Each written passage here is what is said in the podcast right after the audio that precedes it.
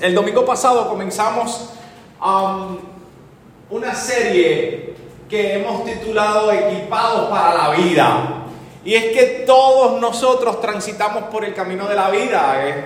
Mientras estemos vivos, obviamente estamos por este camino que muchas veces tiene terrenos difíciles. Hay incertidumbre, hay dudas, hay situaciones adversas y necesitamos tener ciertos recursos para poder transitar bien por él.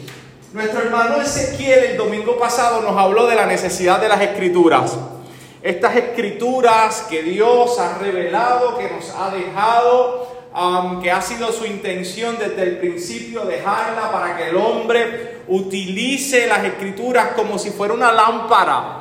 El salmista precisamente en el Salmo 119 decía, lámpara es a mis pies tu palabra y lumbrera a mi camino. Y es que, amado hermano, la, la, palabra de Dios, como bien dijo Ezequiel, es la voz de Dios en la tierra. Si tú quieres escuchar la voz de Dios, debes leer las escrituras. Y de hecho, como bien lo dice John Piper, si, la, si quieres escuchar la voz de Dios audiblemente, pues te recomiendo que leas las escrituras en voz alta porque es ahí donde se encuentra la voz de Dios. La palabra es la autoridad de Dios, es nuestra luz en medio de este mundo oscuro. No necesitamos otra cosa, aunque bien Dios pudiera a través, y bueno, usted sabe que yo soy continuista, pudiera hablarnos de diversas maneras y déjame explicarte porque el Salmo 119 aún mismo te dice que los cielos cuentan la gloria de Dios. O sea, que Dios te puede hablar también por la naturaleza o por otros elementos. Sin embargo, es la palabra de Dios suficiente para conocer el carácter de Dios, los atributos de Dios. No necesitamos otra cosa para ser dirigidos, sino la palabra de Dios, ¿ok? No hay otra profecía más segura que la palabra de Dios. Si usted quiere que Dios le hable, repito y recalco, vaya a las escrituras. No espere necesariamente que un profeta te hable o que a una posible palabra de Dios le preceda unas lenguas algún tipo de don místico. No, la palabra de Dios es la profecía más segura, dice Pedro, segunda de Pedro capítulo 1 versículo 19. Escucha bien, no esperes otra cosa sino que sea la palabra de Dios la que te dirija, la que te aliente, la que te conforte, la que te renueve, la que te confronte, aunque Dios ciertamente en alguna ocasión puede utilizar otro elemento. Déjame darte un ejemplo específico. Mm, el día del jueves tuve la maravillosa y el honor de, de que Ezequiel nos visitara nuestra casa. Y en medio de la conversación, y no para entrar ¿verdad? a la profundidad de las que hablamos, son cosas entre nosotros, yo pude ver que Dios hablaba a mi vida a través de él. Él lo vio como una experiencia cotidiana, como un, este, una dinámica usual, acostumbrada de ir a casa, sacar un espacio para nosotros, hablar temas de hombres y que las muchachas se queden por allá. Sin embargo, en medio de la cotidianidad, yo sentí que Dios me habló. Nunca se lo dije. Se lo digo ahora, lo sabe ahora. ¿Por qué? Porque yo creo que sí hay otros elementos, pero la base para que Dios me hable es la palabra de Dios. Yo no voy a sustituir la palabra de Dios por las conversaciones con Ezequiel. ¿Me estoy explicando? Yo no voy a sustituir la palabra de Dios por otros elementos, aunque bien pudiera Dios hablarnos a través de otros elementos. Así que es la palabra de Dios ese recurso que necesitamos para este transitar en la vida. Es la palabra de Dios uno de los cinco elementos que vamos a estar hablando para vivir bien, para estar equipados, para que Dios nos ayude en medio de esta travesía. Y hoy yo voy a hablarles de la fe. Así que ahí donde usted está, incline su rostro, vamos a orarle al Señor. Padre, yo te doy gracias porque tú eres bueno. Yo te doy gracias porque tu misericordia es indudable, Señor. Tu misericordia y tu gracia están con nosotros, Dios eterno. Ahora te pido que nos hables. Háblanos de manera especial de manera linda a través de este mensaje, Dios. Háblanos, Señor, y que salgamos renovados, restaurados e incluso confrontados por el poder de tu palabra. En el nombre de Jesús, amén y amén. Otro recurso que necesitamos en nuestro equipaje en la vida es la fe. Y yo estoy seguro que si yo te hago la pregunta, ¿qué es la fe? Tú me vas a citar Hebreos capítulo 11, versículo 1, donde dice que la fe es la certeza de lo que se espera, la convicción de lo que no se ve. Quizás te pueda decir, explícame un poco de eso y ahí te quedas un poquito trancado. Sin embargo, la nueva versión internacional nos da un panorama más claro en este versículo. La fe es tener confianza en lo que esperamos, es tener certeza de lo que no vemos. Ahora bien, me temo que muchos creyentes en este tiempo utilizan la fe de manera incorrecta o por lo menos tienen una percepción equivocada de ella. O tenemos algunos cristianos que utilizan la fe como el celular. Déjame explicarte. El celular que usted tiene tiene un sinnúmero de aplicaciones de fábrica nosotros adicional a esas aplicaciones integramos unas más, porque obviamente de fábrica no vienen las redes sociales u otra aplicación que necesitamos para nuestra vida cotidiana. De esas miles de aplicaciones que pudiéramos tener en el celular, seamos honestos, utilizamos dos o tres.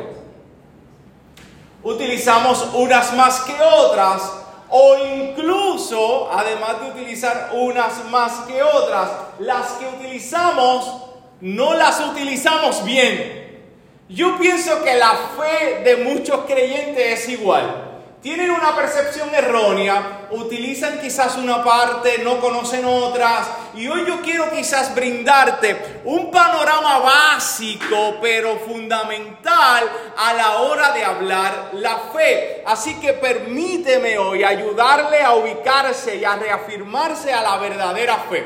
Primero lo que quiero que sepas en esta mañana es que la fe no es una herramienta para librarnos de los problemas. Déjame repetirlo. La fe no es una herramienta para librarnos de los problemas, como tampoco tus problemas son producto de la falta de fe.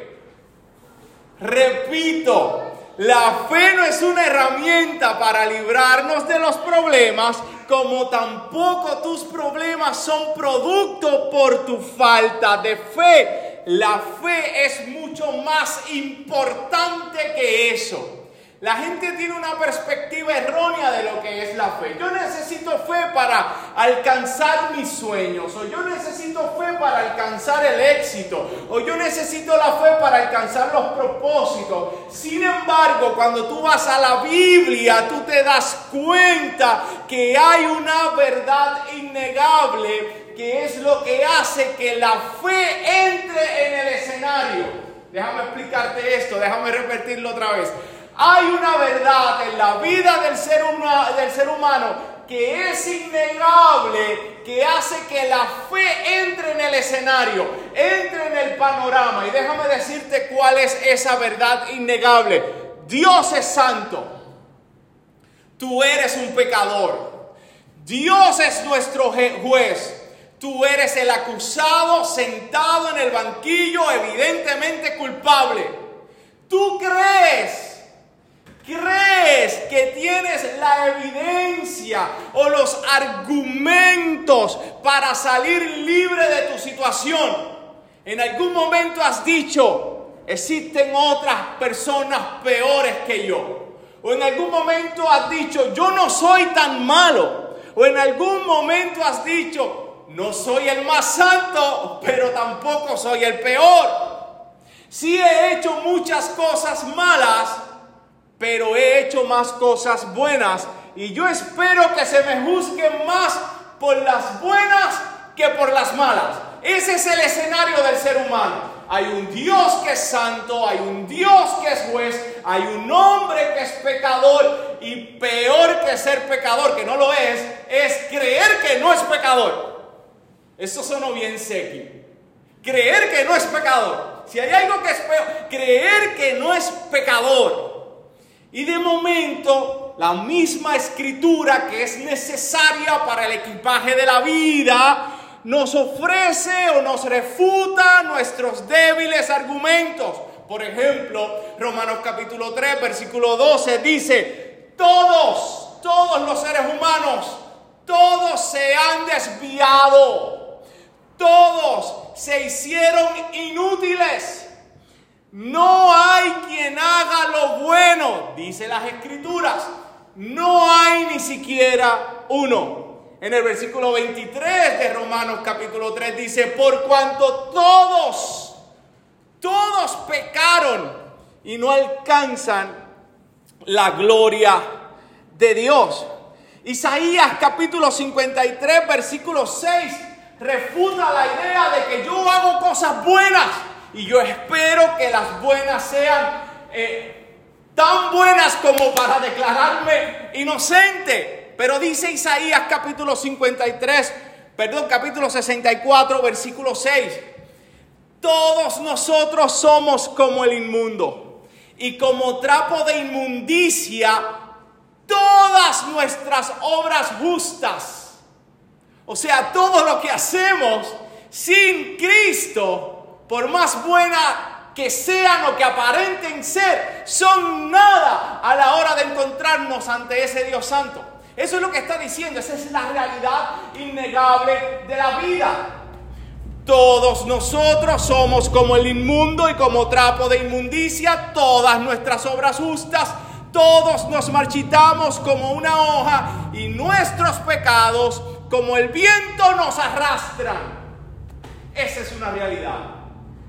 Isaías también en el capítulo 53, versículo 6 dice, todos nosotros nos descarriamos como ovejas nos apartamos cada cual por su propio camino. En este punto definitivamente en nuestra mente se escucha el eco, culpable, culpable, culpable. Y creías que podías pagar con tu dinero, pero te diste cuenta que no puedes pagar tu inocencia con tu dinero, con tus obras, porque fueron falsas porque no valen ante ese Dios santo, fuerte y temible. ¿Sabes algo, amado? Si tú pensabas esto, no te culpo, no te culpo. Vivimos en una cultura donde cada vez se nos aleja de, de las escrituras y aquellos que tienen quizás el honor y la autoridad de poder predicar las escrituras e interpretarlas correctamente, prefieren la fama, prefieren la popularidad, prefieren ser queridos y no te predican esto. Te predican de fe, pero la base o la razón por la cual la fe sale al escenario, no te la predican. Te predican una fe para el éxito, una fe para cumplir propósitos, una fe para confiar en ti, una fe para hacer lo que tú quieras hacer, para que veas las cosas imposibles posibles. Pero la realidad es que la fe no nace de eso. La, la fe nace de una culpabilidad. El hombre es culpable ante ese Dios santo. Es de ahí nace la fe. No te culpo porque cada vez se nos aleja de las escrituras. No te culpo porque nos enseñan que no, o sea, nos enseñan que no nos hacen ver lo malvado que somos nosotros. Tú no eres tan malo, José. Tranquilo, tú no eres tan malo, Ezequiel, tú no eres tan malo, este Odalis, no eres tan mala, tranquila. Se nos enseñan que somos personas buenas que de vez en cuando hacemos cosas malas. Sin embargo, Jesús mismo nos dijo en alguna ocasión, si ustedes siendo malos, solo dijo Jesús, si ustedes siendo malos saben dar buenas dádivas a sus hijos, cuánto más sus padres que están, eh, que están en los cielos dará cosas buenas a los que le piden. O sea, que Jesús cambia el panorama. No somos gente buena que de vez en cuando hacemos cosas malas. Somos gente mala que de vez en cuando hacemos cosas buenas. Esa es la realidad. Esa es la verdad. es una verdad innegable que las escrituras presentan de Génesis a Apocalipsis. Somos culpables, nos hemos descarriado, no somos gente buena, somos gente mala que de vez en cuando hacemos cosas buenas. Ahora bien, retomemos este punto. El panorama nos refleja que por nuestros méritos somos culpables. Y si cruzamos el umbral de la eternidad así, confiando en nosotros mismos, vamos a perecer. Pero entonces se nos presenta una solución. La Biblia, la palabra revelada de Dios, la que está en tu equipaje, deberías bien leer porque es necesaria, nos presenta una solución. Dejaré que, que, Isaías capítulo 53, versículo 6, nos explique la solución. Este versículo nos condena, pero nos da la solución. Dice Isaías capítulo 53, versículo 6, todos nosotros nos descarriamos como ovejas nos apartamos cada cual por su, por su camino. Esta parte es la más hermosa del versículo. Pero, hay gloria a Dios por ese pero. Pero el Señor hizo que cayera sobre él la iniquidad, el pecado de todos nosotros. Pero el Señor hizo que cayera sobre él sobre Él. ¿Sobre quién? Sobre Cristo sobre Jesús, sobre el Mesías, aquel que esperaban precisamente, aunque con una idea errónea de libertad, pero para libertar a los cautivos del pecado, a los que eran arrastrados por sus iniquidades. Es Cristo el que cargó el pecado de todos nosotros. Esto implica varias cosas, amado hermano. Primero, que hubo alguien que vivió la vida que tú y yo no podíamos vivir. Una vida perfecta y sin pecado. Y murió de la manera en que tú y yo merecíamos morir condenado. Jesús siendo inocente pagó mi culpabilidad. Y la idea es esta. La idea es esta, aquí nace la fe.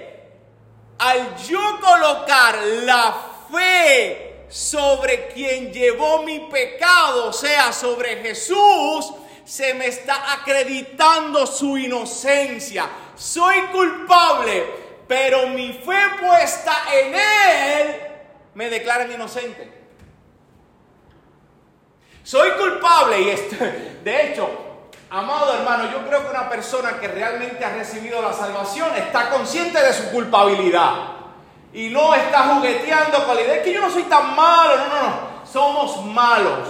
Conocemos nuestro corazón que se inclina constantemente hacia el mal, que quiere apartarse de Dios constantemente, que aún estando en el reino de luz, va a tener momentos de adversidad y de batalla contra Dios porque quiere volver a la oscuridad. Pero es el Espíritu Santo que mora en nosotros, el mismo que nos mantiene y nos preserva.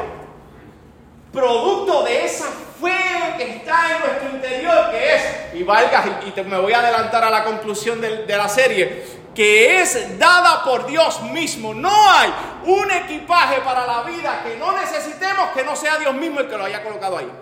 Sola fe, sola escritura, sola gracia, solo Cristo, solo de gloria. Todos los recursos que vamos a estudiar en la serie, Dios mismo lo ha colocado en un equipaje. Para vivir una vida plena y completa delante de Él. Al yo colocar mi fe sobre quien llevó mi pecado, Jesús, se me está acreditando su inocencia se me está declarando inocente a mí sabiendo yo que soy culpable. Porque Él pagó mi culpabilidad en la cruz del Calvario. Por lo que la verdadera fe que expresa las escrituras y que debería tener el creyente no es una fe en uno mismo, no es una fe en un sistema, no es una fe en tus logros o en tus méritos, la fe tiene un objeto específico y el objeto es Cristo mismo. La fe es o tiene como objetivo colocar nuestra mirada en Cristo mismo. Escucha lo que dice Pablo, Romanos capítulo 3, versículo 22. Nueva traducción viviente para que la entendamos bien. Dios nos hace justos a sus ojos cuando ponemos nuestra fe en Jesucristo. Y eso es verdad para todo el que cree, sea quien fuere. Note, y esta es la idea de mi sermón, que la fe que se predica en muchos altares no es o no nace de esta fe bíblica. Ya mismo te voy a hablar de la fe para la vida, pero Tú no puedes tener una fe por darte, estoy haciendo entre comillas para los del podcast, una fe para la vida, para alcanzar lo que tú quieres, si tu fe no está anclada principal y primordialmente en el origen de la fe para salvarnos. ¿De qué te vale ganar el mundo y tener todos los placeres de la tierra con una supuesta fe si al final vas a perder tu alma porque no tenías la verdadera fe. Dios no va a querer que tú tengas una fe de manera que, tras que, que los montes se trasladen, que alcances todo lo que quieras y pierdas tu alma. Eso no tiene sentido. Segunda de Corintios capítulo 5 versículo 21, Pablo nos dice, pues Dios hizo que Cristo, quien nunca pecó, fuera la ofrenda para nuestro pecado, para que nosotros pudiéramos estar en una relación correcta con Dios por medio de Cristo. Por ende o por consiguiente, la fe tiene una prioridad y es justificar al hombre que ha reconocido su maldad ante Dios. Aquellos que transitan por el camino de la vida deben entender esto. Hay una enemistad entre Dios y el hombre. Cristo vino a servir de puente o de reconciliador, a esa enemistad. Y es la fe la que me hace cruzar ese puente. Luego que yo tenga esto asegurado, transitemos por el camino de la vida hasta que crucemos el umbral de la eternidad, porque aún por la fe verdadera, el umbral de la eternidad, cruzarlo va a ser un deleite para aquellos que han depositado su fe en Cristo. That's La fe no es para hacernos ricos, la fe no es para hacernos exitosos, la fe no. No. Sí vamos a ver la gloria de Dios y lo voy a ver, lo vamos a ver más adelante. Pero no es para eso.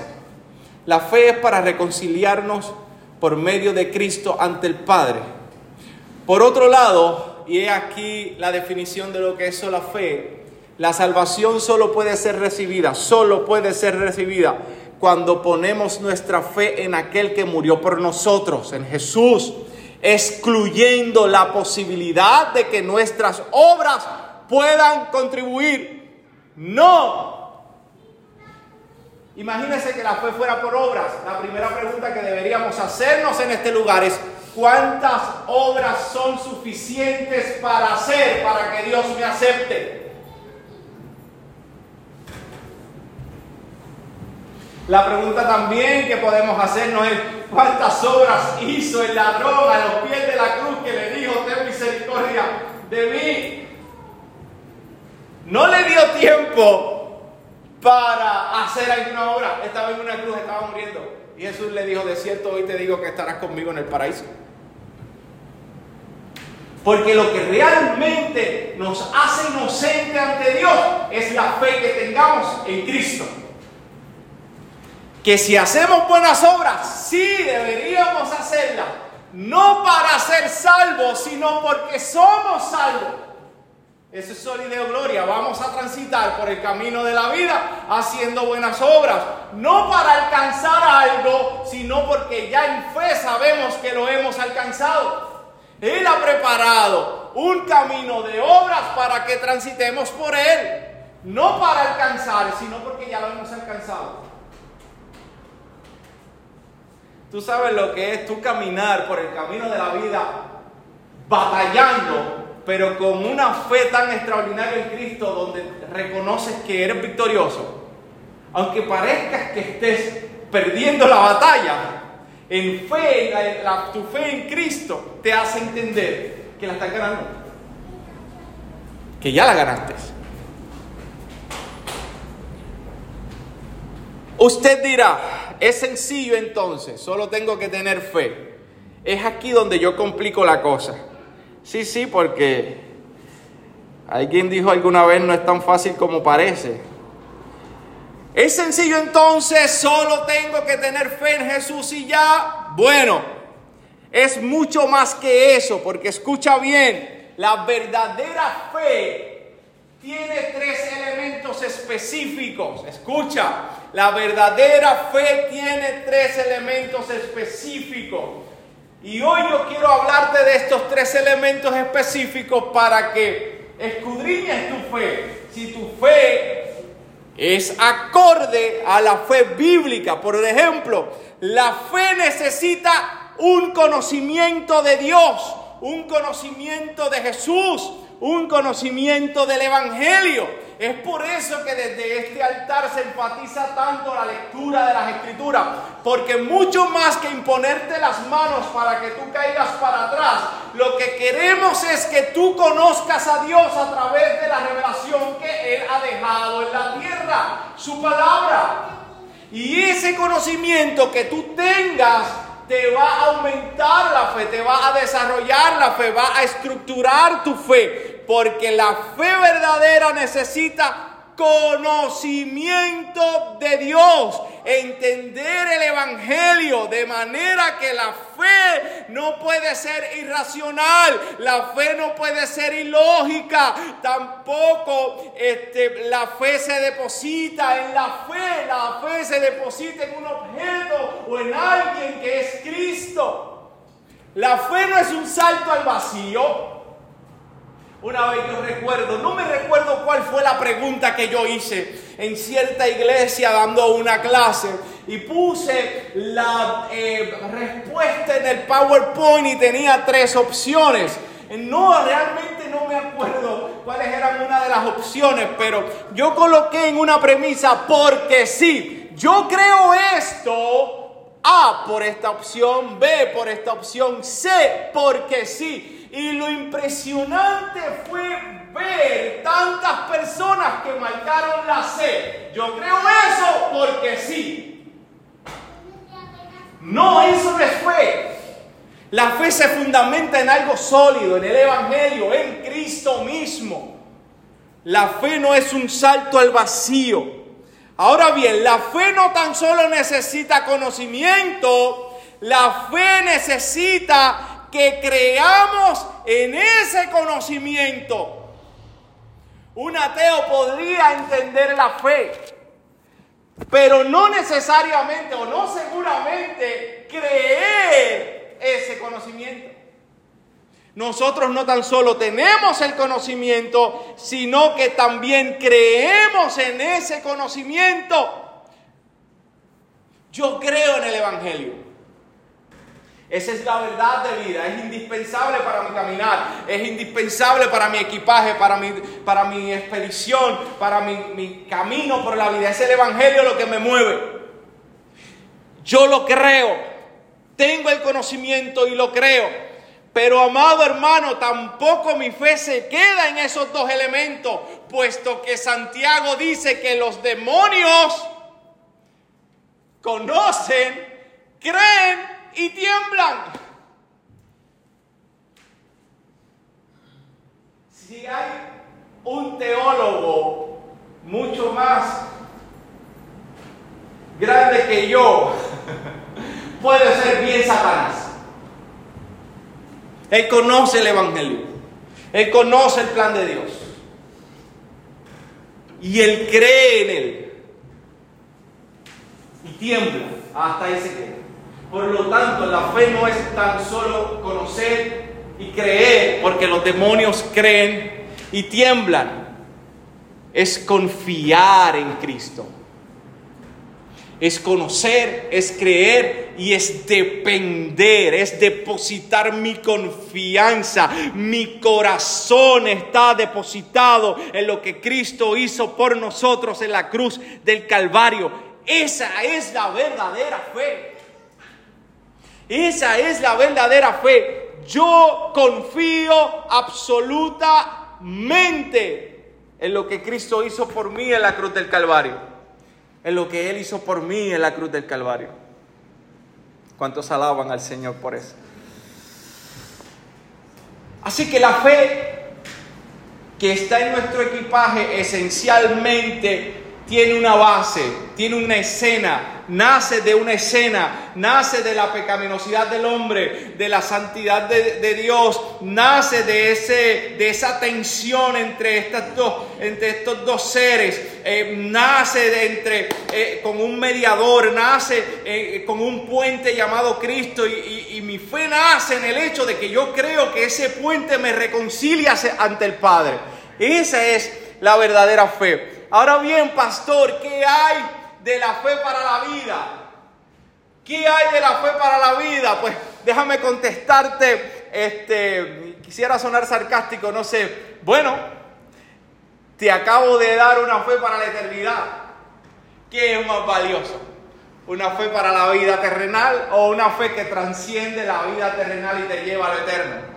Una fe que te asegura no tan solo una vida en la tierra, sino una vida más allá del umbral de la eternidad. Una fe que te da una seguridad de que si partieras ahora mismo y tu fe está depositada en Cristo, te vas con Él. Una fe que te va a hacer ver lo que todos anhelamos ver a nuestro Señor y Salvador, aquel que aseguró nuestro camino en esta vida en la tierra. Pero, si acaso queremos hablar un poquito de esa fe que necesitamos para la vida, déjame decirte que esta fe de la que te he hablado abarca todos los escenarios que vivamos, todos los escenarios que vivamos y requiere también los mismos elementos mencionados. Mire, déjeme utilizar una ilustración, no está en el bosquejo, pero lo voy a colocar aquí, que el Señor me ayude. En el día del jueves, a Odali la operaron. Fue un día de mucha tensión para mí, porque aunque sí a la persona que la operan eh, pasa un proceso fuerte, pero al fin y al cabo a ella la anestesian. Y si hubiera pasado algo negativo, ella pues despertaría allá arriba. Ella todavía en su anestesia hubiera abierto los ojos y los ángeles con sus vestiduras blancas yo hubiera creído que eran las enfermeras. Pero el que está vivo acá esperando en la sala de espera, ahí, ahí, ahí, ese pasa un proceso duro, un proceso difícil que amerita que esta fe se manifieste ¿Y dónde yo voy a colocar mi fe? ¿En el doctor? No. ¿En la anestesióloga? No. ¿En las enfermeras? No. Por más bien que ellos hagan su trabajo, mi fe tiene un objeto en específico en esto también. Y es en Jesús.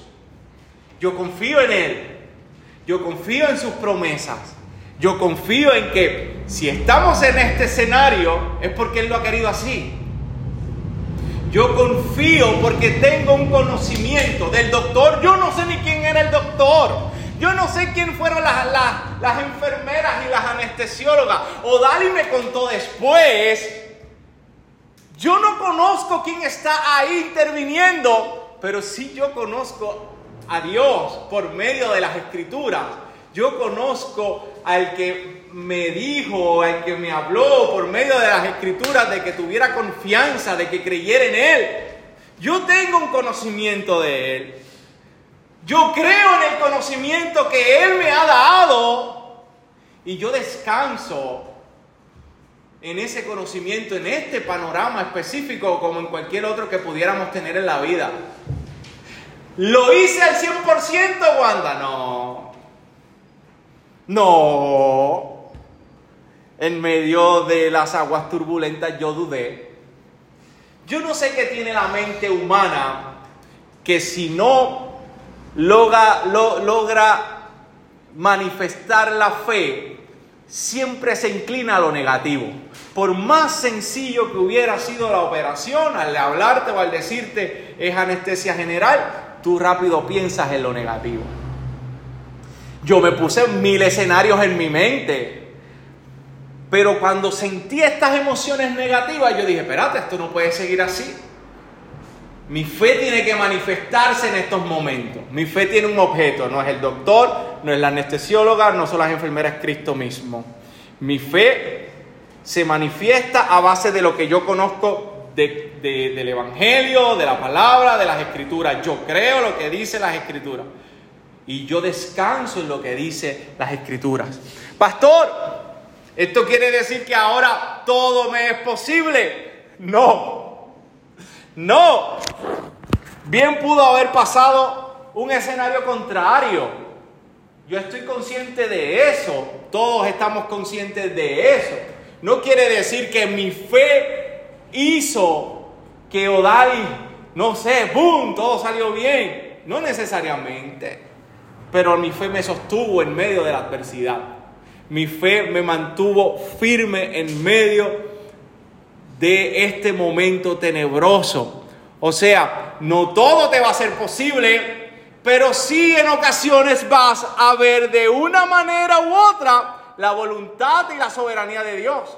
Y Dios te va a sostener por medio de tu fe.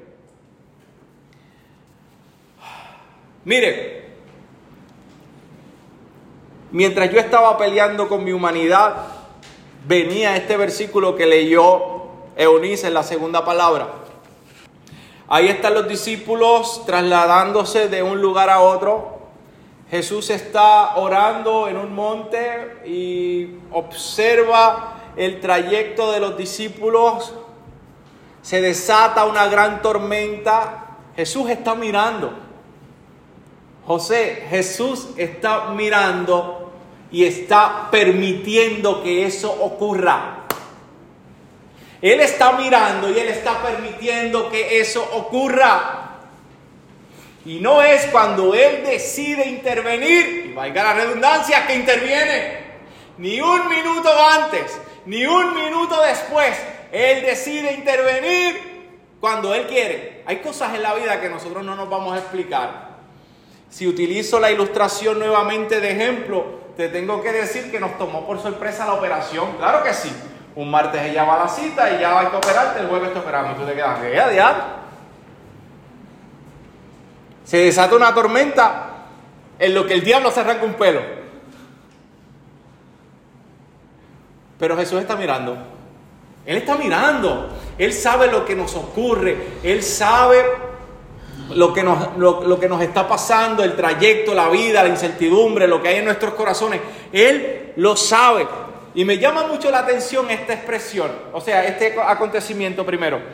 Cuando él camina sobre las aguas, Pedro le dice, si eres tú, permíteme caminar sobre las aguas. Camina sobre las aguas y cuando ve la tormenta, pues se empieza a hundir y le dice, Señor, sálvame que perezco. Usted conoce la historia. Jesús le dice, hombre de poca fe, ¿por qué dudaste? extiende la mano y lo levanta. Yo soy de los que cree, escucha bien, que Jesús no cargó a, Pedro a la embarcación nuevamente.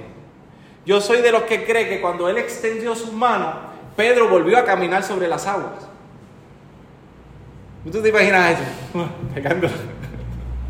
No, no, no, no. Yo creo que él dio un par de pasos y cuando Jesús, esto es lo que creo yo, si usted cree lo contrario no se va a perder, porque la Biblia no nos especifica. Pero yo creo que Pedro volvió otra vez y empezó a caminar sobre las aguas. Escucha bien. En general, todos los textos bíblicos, en general, la mayoría de los textos bíblicos donde Jesús dice, hombre de poca fe, él aún así hace el milagro. ¿Usted ha peleado alguna vez con su pareja? No testifique, por favor. Usted está peleando con su pareja, hay un momento de fricción y tu pareja está en la cocina intentando abrir, no sé, este, el pote de la mayonesa. No puede abrir el pote de la mayonesa y tú estás disfrutándolo. Lo disfruta como te disfrutas un yogur o un mantecado. Ajá, está peleada. Vamos a ver si ella me pide ayuda. Vamos a ver si ella acude a mí. Técnicamente, no puedes abrirlo. Acudes a la pareja. O sea, la mujer en este caso acude a la pareja. Ábreme esto. No se lo dice de una manera muy suave. Y tú, con tu orgullo, lo abres. Déjame decirte que Dios no es así. Dios no es así. La gente quiere vender, o hay gente que quiere vender a un Dios que porque tú no tienes fe no hace, que porque tú no tienes fe no te sana, que porque tú no tienes... Dios no hace eso. Las veces que Dios sí le recriminó su falta de fe, pero hizo el milagro. Pedro volvió a caminar sobre las aguas. Llegaron a la embarcación y él no se cruzó de brazos a decir, por su falta de fe yo no puedo calmar la tormenta.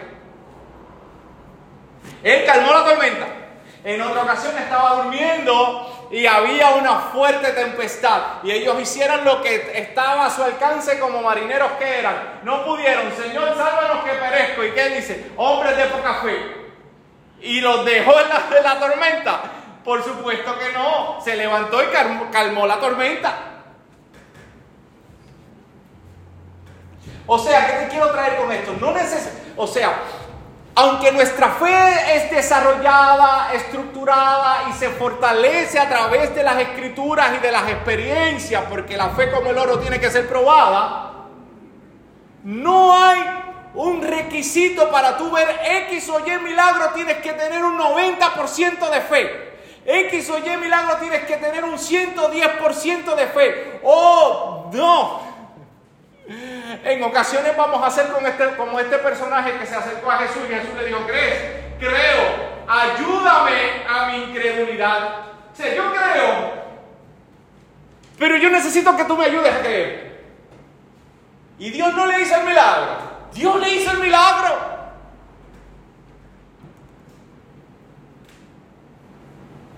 No te sientas culpable. Como mucho, mira, yo viví tantas campañas de milagros ver gente en silla de ruedas y el predicador de alguna manera explicar que es falta de fe o, o de alguna manera implícita decir que es eso. Yo creo que la fe no necesaria o no primordialmente está diseñada para levantar a todo paralítico, porque con la fe se encuentra la soberanía de Dios. hombres de poca fe en el momento de la tormenta cuando Jesús estaba durmiendo. Yo creo que era, pero porque están dudando y temblando, porque están muertos de miedo.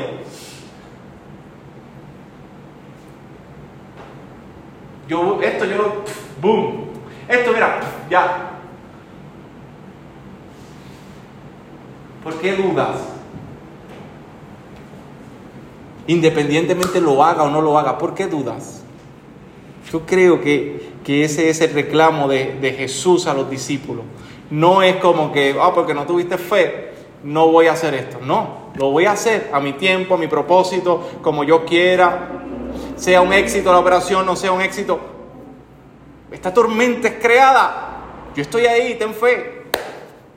Ten fe en la vida, ten fe. ¿Por qué? Porque lo primordial que era tu enemistad con Dios ya fue reconciliado ya fue reconciliado. Por otro lado, y ahora sí termino con esto, espero me hayas entendido en este pensamiento final que no estaba en el bosquejo. Por otro lado, ¿qué tienen en común Lázaro, Tabita y el hijo de la viuda? ¿Qué tienen en común? Te voy a decir lo que tenían en común. Lázaro, Tabita y el hijo de la viuda estaban muertos. Lázaro de cuatro días de muerto. El hijo de la viuda ya lo iban a enterrar. ¿Qué fe había en un muerto? ¿Qué fe había en la, viuda? La viuda vio a Jesús caminar. ¿Qué fe había? Jesús se compadeció, tocó el ataúd y resucitó al hijo de la viuda. ¿Qué fe había en un muerto? ¿Qué fe había en Lázaro de cuatro días de muerto? ¿Qué fe había? Y aún así Dios hizo el milagro. Aún así Dios hizo lo que tenía que hacer en su soberanía y su voluntad. Déjame decirte que la fe que tú tienes la depositó Dios en ti porque tú estabas muerto. Es imposible que el hombre en su mortandad se acerque a Dios. Es imposible. La fe que está en tu equipaje no la depositaste tú. Tú no fuiste a la alacena a buscar, necesito fe para el camino de la vida, necesito estas galletitas para el camino de la vida, necesito... No, la fe que tú tienes en tu equipaje para la vida la dio Dios mismo. Usémosla, desarrollémosla, estructurémosla bajo el poder de las escrituras, de su palabra. Y así viviremos mucho mejor. Padre, yo te doy gracias. Gracias porque tú eres bueno.